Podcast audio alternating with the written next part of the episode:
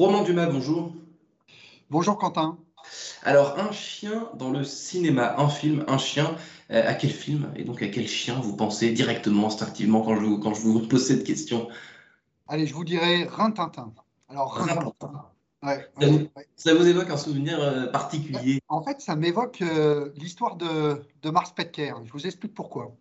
Vous le savez sans doute, Mars Petker, Mars est en fait une société familiale qui s'est développée grâce à, son fondateur, hein, Forrest Mars. et en fait, Forrest Mars cherchait, après avoir développer le succès du chocolat, euh, chercher une autre euh, success story à développer et est rentré en contact avec le propriétaire de Rintintin. Et en fait, qui lui a expliqué qu'en fait, c'était extrêmement compliqué de pouvoir avoir une alimentation de qualité à chaque fois qu'il devait voyager tout autour du monde avec son chien. Et là, Forest Mars s'est dit, tiens, il y a quelque chose à faire, il y a une qualité que l'on pourrait conserver, que l'on pourrait garantir, et sachant, je ne sais pas, euh, Quentin, si vous-même vous avez un animal de compagnie, mais changer le régime alimentaire d'un chien est compliqué. Et donc voilà, cette idée a permis de créer la division Petcar de Mars.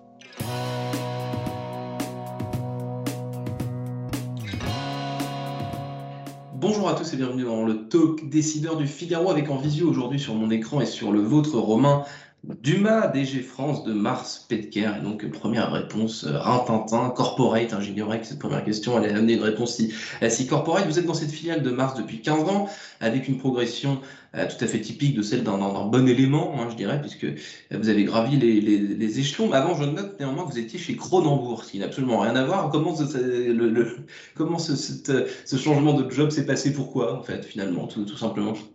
Oui, alors en fait, je, suis rentré euh, chez Cronenbourg. En réalité, je suis plutôt rentré chez Danone, quand Danone possédait Brasserie Cronenbourg. Ah. Euh, et, vraiment, je crois qu'il y, a une certaine similarité quand même entre euh, Danone et Mars. En particulier, je crois que le, projet économique et social de Danone est très très connu. On connaît peut-être un petit peu moins Mars, mais Mars a toujours aussi voulu développer ses affaires, développer son business, tout en ayant un impact sur euh, la planète et un impact positif sur les habitants de cette planète. Et c'est vrai que euh, moi-même, j'ai donc commencé chez, euh, chez Danone, chez Cronenbourg, en Alsace, et j'ai envie de dire quasiment de l'autre côté de la rue, se trouve une autre entreprise à peu près avec les mêmes valeurs, la même culture, qui est Mars. Et, et c'est comme ça que j'ai commencé dans la glace, en réalité, chez Mars.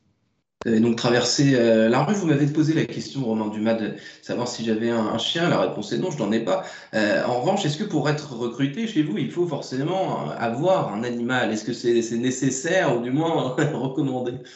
Non, pas, du tout, pas du tout, Quentin. Enfin, moi-même, personnellement, je, n'ai pas d'animal de compagnie à la maison. tout simplement, en fait, parce que voilà, j'ai euh, euh, une, famille qui a plutôt eu euh, une peur dans son, dans son passé des animaux de compagnie. Et en réalité, la belle histoire, c'est qu'on est parti en Angleterre, on est parti à Londres. Et là, eh bien, en fait, il y avait un chien qui était à l'école. Et vraiment, que ce soit mon fils, ma femme, etc., ont vraiment pu reconnaître et vivre en fait l'aspect positif d'avoir un animal de compagnie. Et du coup, c'est certain, on aura un animal de compagnie. Mais l'avantage que vous avez, c'est que même si vous n'avez pas d'animal de compagnie chez vous, eh vous aurez certainement la chance, comme moi aujourd'hui, d'en avoir au bureau. Euh, là, il y a quatre chiens qui sont aujourd'hui euh, au bureau euh, et c'est aussi très agréable de pouvoir aussi connecter avec eux dans une journée de travail.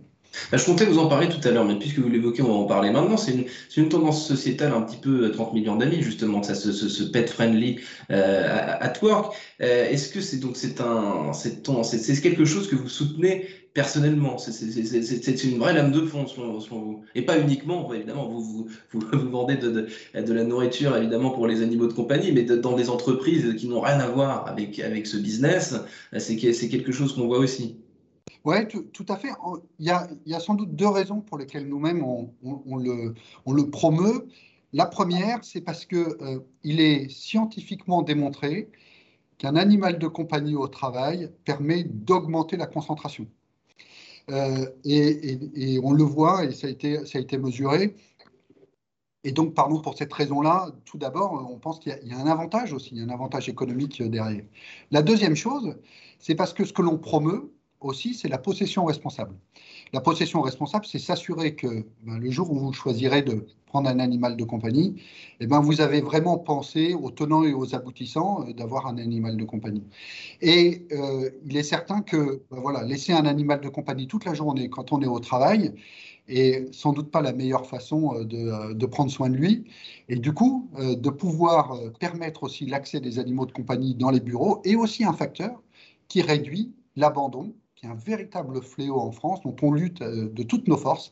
Mais malheureusement, je crois qu'en France, on a un triste record euh, mondial sur euh, le taux d'abandon. Donc vraiment, on a aussi une responsabilité derrière cette lutte-là.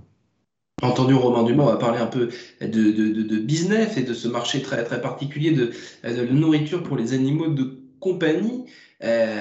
question peut-être un peu absurde, mais on, on lit aujourd'hui tout un tas de choses sur la nourriture traditionnel cette fois pour, pour vous et moi, pour, pour les êtres humains, avec du consommé local, du bio, euh, de la nourriture responsable. Est-ce que ces tendances sont aussi visibles euh, sur ce segment de marché que vous représentez pour la, pour la, nourriture des animaux de compagnie? Est-ce que euh, ça n'a rien à voir, quoique, vous allez me le dire, est-ce qu'il y, a des, y, a des ficelles à tirer des deux côtés? Non, c'est vrai, en fait, parce qu'il y, y a, un phénomène général hein, que l'on voit, qu'on appelle l'anthropomorphisme, qui est qu'en fait, les tendances qu'on peut observer euh, sur l'alimentation humaine, on les retrouve en fait, assez rapidement sur l'alimentation animale. La, raison de départ, elle est, je crois, autour d'un premier élément, c'est qu'ayant en tête que 70% des possesseurs d'animaux de compagnie le considèrent comme un membre à part entière de la famille, et donc le traitent comme tel. Maintenant, euh, les tendances que l'on observe, oui, on voit de plus en plus de, produits naturels euh, et, il y a vraiment une, tendance de fond vers euh, des, produits, des produits plus naturels. Maintenant, il faut aussi réussir à, développer aussi des produits qui soient, une fois encore, nutritionnellement bons pour, pour l'animal de compagnie. Donc, il faut aussi qu'on ajoute souvent quelques nutriments, des vitamines. Mais au final, c'est un produit déjà euh, extrêmement naturel, hein, le pet food. Hum, alors, lorsqu'on conçoit justement euh, une nourriture pour, euh, pour un animal de compagnie, racontez-moi un peu, Romain Dumas, les coulisses. Est-ce qu'on essaie de séduire dans un premier temps le client, le client humain, le maître, avant de séduire euh, le, chien ou, alors enfin le packaging est super super important euh, j'imagine. Quand, quand vous disiez à l'instant euh, c'est un membre de la famille et donc à ce titre il doit être traité aussi correctement que, nous le sommes nous. Exactement exactement. Et, et traité aussi correctement je pense qu'il faut il faut démystifier un petit peu ce que l'on ce que l'on met dans de la nourriture pour les animaux de compagnie. Laissez-moi vous citer un, un exemple très concret à Saint-Denis-de-l'Hôtel, dans le Loiret, où on a euh, une, très grosse usine pour, euh, pour Mars Petcare. On fabrique euh, du pédigré pour, le, pour les chiens, des aliments Whiskas pour les, pour les chats. eh bien, prenons l'exemple par exemple d'une boîte hein, qu'on fait de, de pédigré. comment c'est fait? En réalité, ça commence par de la viande fraîche, viande fraîche française, et qui est en fait tout simplement, j'ai envie de dire, les morceaux de viande tout à fait comestibles, mais que l'homme dont, il ne raffole pas. Par exemple, vous le savez, on mange beaucoup moins d'abats, par exemple. Et eh ben nous-mêmes, on récupère euh, ces morceaux-là et, en fait, on les valorise. Et, euh, derrière, on, les met euh, au four, on les fait cuire, on rajoute quelques nutriments, des vitamines, et on met tout ça dans une, dans une boîte. Et au final, on a développé un aliment qui est nutritionnellement extrêmement bon pour l'animal de compagnie, mais qui en réalité euh, est, très très proche euh, euh, de, ce que l'on pourrait faire pour l'alimentation humaine ce qu'on pourrait faire pour les, pour, pour les, les êtres humains, parce que parallèle aussi, les, les maîtres, enfin, l'être humain est parfois difficile avec ce qu'il mange. Est-ce que les animaux, certains disent, bah, les animaux s'en foutent, enfin, ce qu'il y a dans leur, dans leur assiette, ils le mangeront quoi qu'il arrive. Est-ce que c'est est -ce c'est vrai, est-ce que c'est faux, ou alors, bah, par exemple, des chiens détestent tel truc, enfin, est-ce qu'il peut y avoir des animaux de compagnie difficiles, quoi, tout simplement en fait, euh, l'animal de compagnie est, exigeant, hein. exigeant à deux titres. Vous avez raison. D'abord, il, y a des questions de, goût et, on le sait très bien. Par exemple, le chat, le chat apprécie vraiment la variété, la variété de produits. C'est pour ça qu'il y a en fait beaucoup, beaucoup de, produits euh, qui sont euh, voilà, avec des saveurs différentes, des ingrédients qui sont différents. ça, c'est une première chose. La deuxième chose aussi qui est extrêmement importante, c'est que l'animal de compagnie est, difficile aussi dans le sens où changer un régime alimentaire pour un chien, par exemple, est parfois un peu compliqué. Hein. donc, euh, il peut y avoir des problèmes intestinaux, etc. Et donc, par rapport à ça, euh, il faut vraiment qu'il y ait une constance dans la qualité des produits que l'on fournit, très très grande rigueur dans la qualité pour, être pour, pour, faire en sorte de, de, pouvoir fournir la meilleure nutrition aux, animaux de compagnie. Vous, Romain Dumas, du coup, vous connaissez ce business depuis quelques temps déjà, je crois, 15 années. Qu'est-ce qui a changé en 15 ans, justement, dans les spécificités de ce business Donc, les tendances sociétales, on les a, on les a, on les a décrites, mais dans la façon de concevoir ça, de fabriquer, qu'est-ce que vous avez vu comme, comme gros euh, changement? Il y a peut-être plus de produits, euh, il y a peut-être euh, davantage de, de, de, de codes.